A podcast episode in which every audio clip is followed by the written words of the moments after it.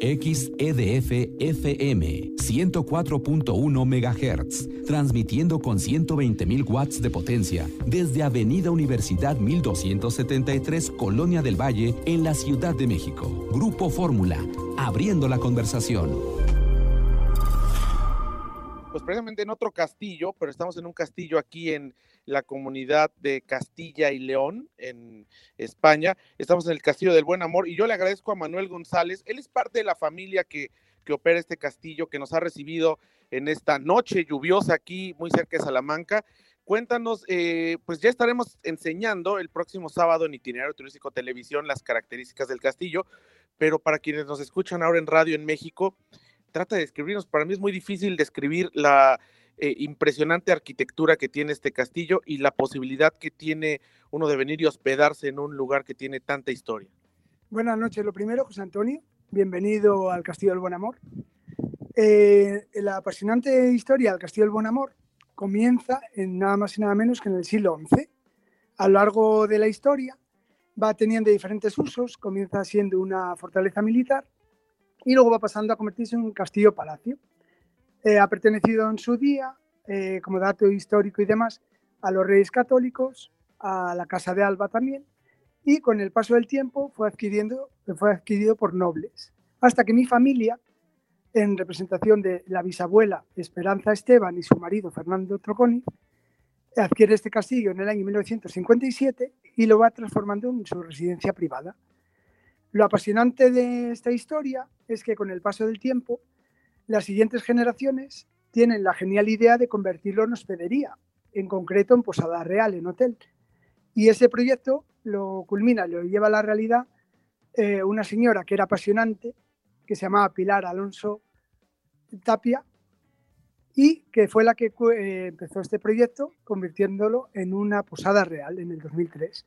Es realmente impresionante, eh, Lorena, amigos del auditorio, pues eh, estamos, por ejemplo, ahora, donde instalamos esta cabina remota, es una habitación que eh, cada una tiene una historia, ¿no? Es una habitación muy grande con unos techos altos, unas paredes de metros de verdad de, de ancho, y con un balcón, que es donde estamos ahora para que no nos llegue bien la, señal que nos conecta Radio Fórmula allá en México, pero nos comentabas, cada una tiene una historia. Esta, por ejemplo, que era de un obispo y de su amante, o cómo era la historia. Estamos, en esta zona donde estamos, que estamos en concreto en la primera planta, eh, en su día eh, el obispo Fonseca y su amante María Teresa de las Cuevas y sus cuatro hijos en concreto, una de sus hijas, la famosa Dama Blanca, y su hijo mayor Gutiérrez, vivieron aquí eh, durante un tiempo y en la estancia donde estamos, eh, estamos justo en concreto en una habitación superior que está... No, eh, si te puedes acercar al micrófono, porque si no ya no te hablamos una bóveda apasionante, impresionante, una bóveda espectacular. Y luego también destacan los sillares de la piedra original del siglo XI y luego la parte posterior del XV, de cuando se hizo la ampliación. Ahora nos dieron, bueno, yo no pude hacer el recorrido porque precisamente estábamos haciendo esta transmisión, pero pues es un sitio de interés histórico, no nada más es un, hotel donde uno pueda llegarse a una hospedería, sino es un lugar de interés histórico donde incluso hay visitas guiadas. ¿Cuántas habitaciones tienen y cuál es el legado histórico que le queda para no solamente a Castilla y León, sino para España el hecho de tener operando un castillo de esas características? Eh, lo principal decir que esta maravilla de monumento, nunca mejor dicho, el Castillo del Buen Amor se declaró bien de interés cultural en el año 1931, porque lo bonito de este apasionante edificio es que de ser una fortaleza militar defensiva pasa a convertirse en un castillo-palacio. Disponemos actualmente de 40 habitaciones de diferentes elementos arquitectónicos. Hay habitaciones abovedadas, originales del 11, y luego hay artesonados que ya datan del siglo XV. Cada una tiene su impronta personal. Eh, como hemos ido apreciando anteriormente en los salones, en el siglo XI se aprecian las marcas de los canteros, que datan del XI. Eh, posteriormente, del XV, se aprecian unos eh, elementos arquitectónicos. Me llama la atención esto que dices, porque la marca de los canteros era que cada cantero, cada familia que se dedicaba a hacer cantera, marcaba uno de estos grandes ladrillos, porque al final, pues llegaba, digamos que el capatazo, el que estaba organizando la obra, el, antiguo arquitecto, por llamarlo de algún modo, y de acuerdo al número de eh, marcas que tenía de cada familia o de cada canterero, era cuando se hacía el pago. Por eso de pronto estos grandes ladrillos de pronto tienen como una firma o una insignia, y esto es para determinar, pues, quién lo hizo, porque en aquel entonces, pues, tenían que ganar el mayor dinero posible, ¿no? Sí, porque lo importante era que cada cantero dejaba su propia firma, su sello personal, porque era importante, porque luego cobraban por el trabajo realizado. Por eso en el castillo se aprecian diferentes marcas de diferentes canteros, porque era eh, obligatorio, claro, porque luego tenían que cobrar por su trabajo.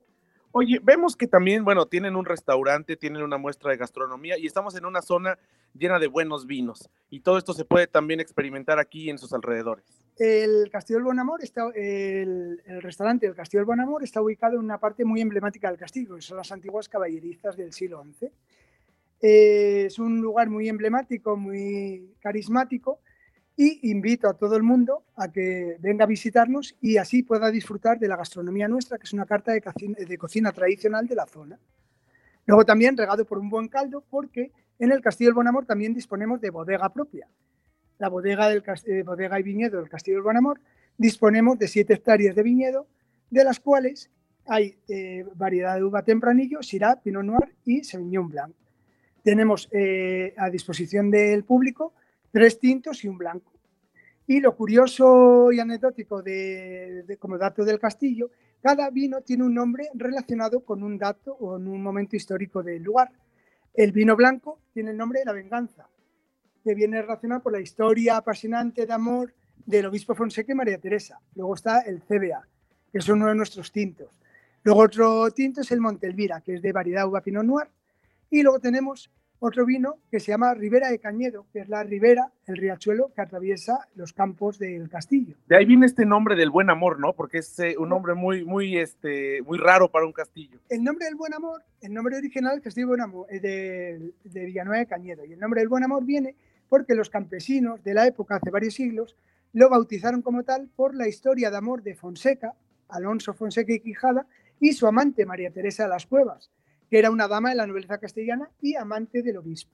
Que dormían aquí donde me ha tocado esta, esta noche pernoctar. Sí. Esperemos no, no, no, escuchar los malos espíritus. Entonces, oye, eh, finalmente, ¿cuál es el sitio de internet donde la gente desde México puede explorar más acerca de este Castillo del Buen Amor? Pues eh, la dirección es buenamor.net y es donde pueden acceder a todos nuestros eh, vídeos, fotografías y luego también en, el, en Instagram también, eh, eh, pinchando eh, Castillo del Buen Amor, pueden acceder a todo tipo de vídeos, de entrevistas y de fotografías y documentales. Estamos a dos horas de Madrid. ¿A cuánto tiempo de Salamanca y a cuánto de Zamora? De Salamanca estamos a 20 kilómetros y de Zamora unos 40 aproximadamente. Estamos bien situados en ambas ciudades. Pero de Madrid son aproximadamente dos horas. Dos horas, sí, escasas dos horas. Si de pronto alguien quiere rentar un automóvil, hoy lo hicimos por la autovía, es muy sencillo llegar y no hay ninguna complicación para manejar en España. Para nada, está todo bien indicado y en el hotel siempre tenemos un personal en el departamento comercial y en recepción que indican las coordenadas, el punto kilometraje, para que el cliente llegue lo mejor posible. Oye, Manuel, pues la verdad es que es eh, eh, difícil encontrarnos, digamos, en España, en el mundo, poderse hospedar en un lugar con tanta historia, con, eh, bueno, pues ladrillos que no todos, pero muchos están aquí desde el siglo XI y que se mantiene con todas las características modernas que requiere un hotel de primera línea, pero pues con este dejo de historia, con estos techos altos, esta bóveda que tenemos aquí en, la habitación donde estoy yo, estos grandes patios, la verdad es un lujo para quien viene y para quien se hospeda con ustedes. El secreto de que todo lo que estáis apreciando vuestros compañeros hoy, de que esté también conservado, es eh, gracias a una persona, aunque suene repetitivo, una maravillosa persona que se llamaba Pilar Tapia Alonso, que fue la precursora de este proyecto, fue la que con una encomiable restauración, eh, con un gusto exquisito, fue la que cometió todo para que todo el mundo pudiera contemplar y disfrutar lo que estamos actualmente viendo. Ella eh, se consideraba un amante del arte y de las antigüedades y de la historia. Y lo que quiso, como proyecto suyo personal, que lo consiguió para transmitir al resto de personas, fue que convertir este... Ven a Superama y crea el maridaje ideal con tu